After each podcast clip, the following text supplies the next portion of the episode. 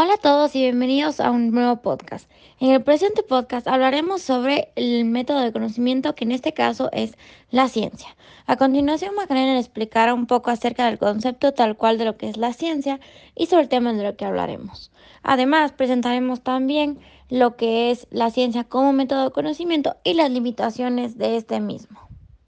¿Qué es la ciencia? Se denomina ciencia todo el conocimiento o saber constituido mediante la observación y el estudio sistemático y razonado de la naturaleza, la sociedad y el pensamiento.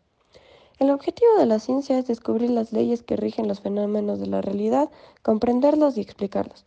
De ahí se deriva que la función de la ciencia es describir, explicar y predecir tales fenómenos a fin de mejorar la vida humana.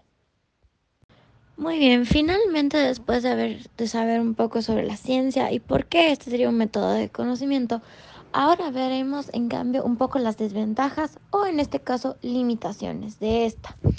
La ciencia, muy, aunque ya bien se sabe que es lo que explica con pruebas y con comprobaciones de lo que es, también es limitado ya que no, que depende del avance de las personas y la forma en la que piensan.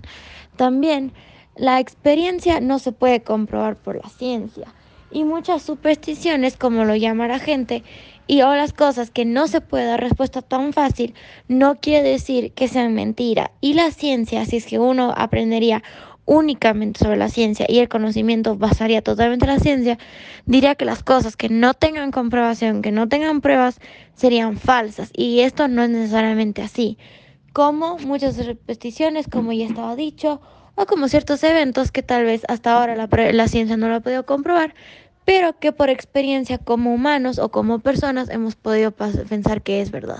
Así que lo que nosotros recomendamos es que la ciencia se lo tome como un conocimiento más, pero que también seamos críticos y analicemos aparte de nuestras propias circunstancias y experiencia que conocimiento puede ser más amplio que solamente una rama del mismo.